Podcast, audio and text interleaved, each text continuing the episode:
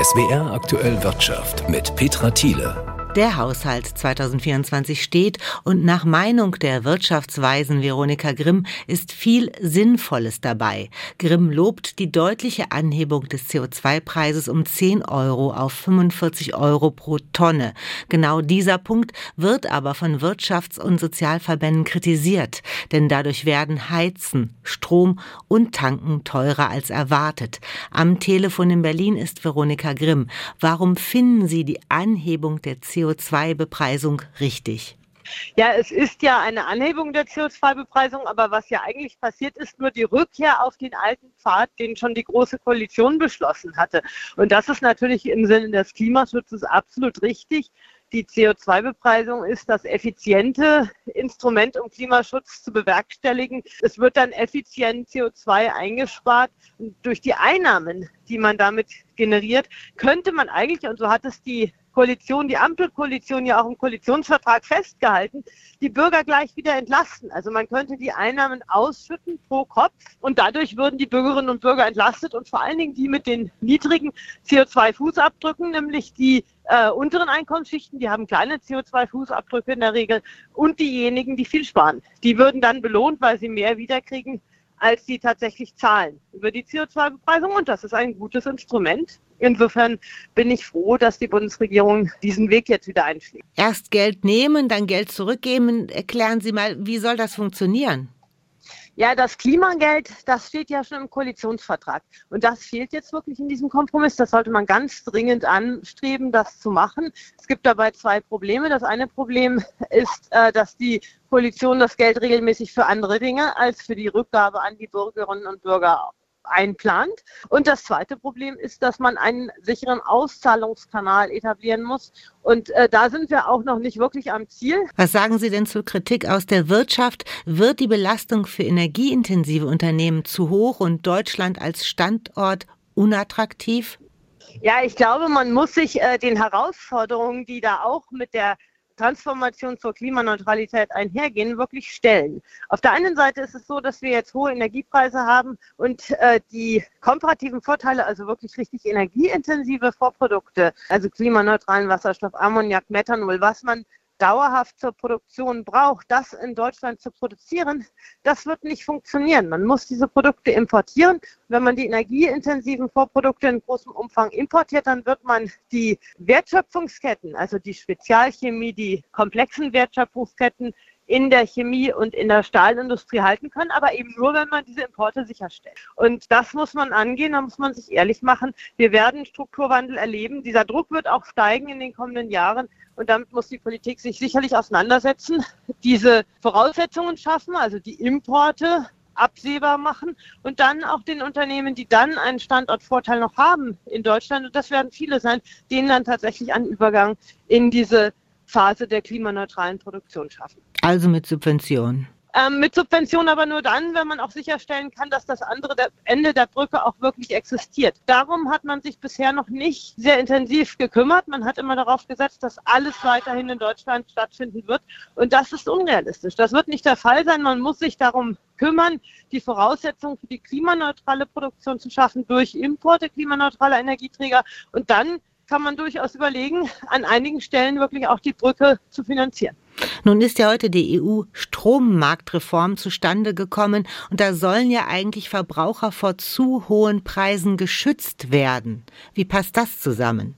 Ja, ich meine, man muss schon aufpassen, dass man eben einen guten Kompromiss findet als Schutz der Verbraucherinnen und Verbraucher vor zu hohen Preisen und einem funktionierenden Marktmechanismus, der ja dazu führt, dass immer die günstigsten Kraftwerke produzieren und dadurch strukturell die Preise im Durchschnitt immer niedrig sind. Und da wird sich jetzt herausstellen, wie die Staaten das in den einzelnen Mitgliedstaaten ausgestalten. Da ist zu hoffen, dass man Instrumente wählt, die eben das gut kombinieren, also die marktorientierte Steuerung der Produktion äh, von Strom und auch den Schutz der Verbraucherinnen und Verbraucher. Meint Veronika Grimm. Die Energieexpertin ist Mitglied des Sachverständigenrates Wirtschaft und wir haben das Gespräch vor dieser Sendung aufgezeichnet. An der Börse geht ein Rekordhandelstag zu Ende. Unser Börsenexperte Volker Hirt nennt ihn nicht nur historisch, sondern auch total verrückt. Um 9.13 Uhr kletterte der DAX über die Marke von 17.000 Punkten, ein Allzeithoch, und das bei einem Leitzinsniveau von 4,5 Prozent. Zinsen sind ja bekanntlich der Feind der Börsen, weil das Geld sicher parken, vermehren, ohne Risiko, ohne bangen Blick auf die Aktienkurse, das ist mit einfachem Tagesgeld heute möglich. In Nullzinszeiten gab es kaum Alternativen zu den Börsen, heute schon, auch über sichere Staatsanleihen. Warum dann ausgerechnet in einer nicht hoch, aber Höherzinsphase so ein Rekord? Einfache Erklärung, die Wette auf sinkende Zinsen, eine Wette auf die Zukunft. Das ist Börse. Die Signale kamen zunächst aus den USA. Bei der dortigen Notenbank Fed wird es keine weiteren Zinsschritte mehr geben und zum ersten Mal wurde offiziell verkündet, dass die Zinsen im nächsten Jahr mit großer Wahrscheinlichkeit sinken werden. Von der Europäischen Zentralbank gab es keine Andeutungen, was die Zukunft angeht, aber auch hier wird das aktuelle Zinsniveau eingefroren. Einen Rekord angesichts dieser erwarteten Meldungen halten viele für übertrieben, aber wenn der Aktienzug mal rollt, möchte keiner verpassen, aufzuspringen. Dieser Zug kam heute relativ schnell zum Stillstand. Aus den 17.000 wurden am Ende 16.752 Punkte. Das bedeutet gegenüber dem Vortag einen leichten Verlust. Elon Musk, Kurznachrichtendienst X, bekommt Konkurrenz. Das soziale Netzwerk Threads startet jetzt auch in Deutschland und in der EU. Threads ist vom Facebook und Instagram Mutterkonzern Meta und in den USA gibt es den Dienst schon seit Sommer. Unser Korrespondent Nils Dams hat ihn dort schon ausprobiert. Wie genau läuft Threads? Threads ist im Prinzip wie X oder früher Twitter. Es geht vor allem um gepostete Texte, ums Microblogging. Von der Bedienung fühlt sich das alles auch ziemlich ähnlich an wie bei X oder eben Twitter. Das ist auch alles kein Zufall. Meta macht X damit Konkurrenz.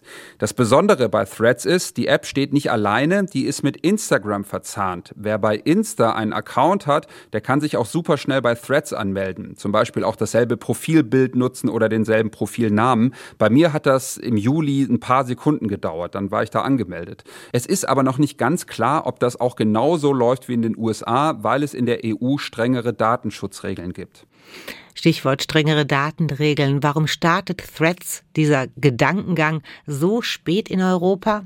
Meta hat das im Sommer mit rechtlichen Unklarheiten erklärt und damit wohl die neuen Digitalgesetze der EU gemeint, den Markets Act und den Services Act. Da gibt's strengere Regeln, was Daten angeht und Meta wollte wohl erstmal sicher gehen, dass man dagegen nicht verstößt.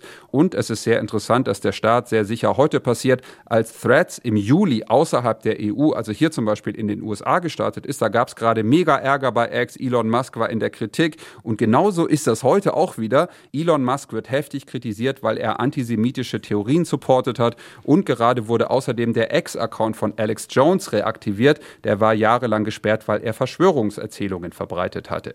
Es sieht also so aus, als habe Meta mit dem Start mal wieder darauf gewartet, dass viele Ex-User mal gerade wieder so überhaupt keinen Bock mehr auf die Plattform haben.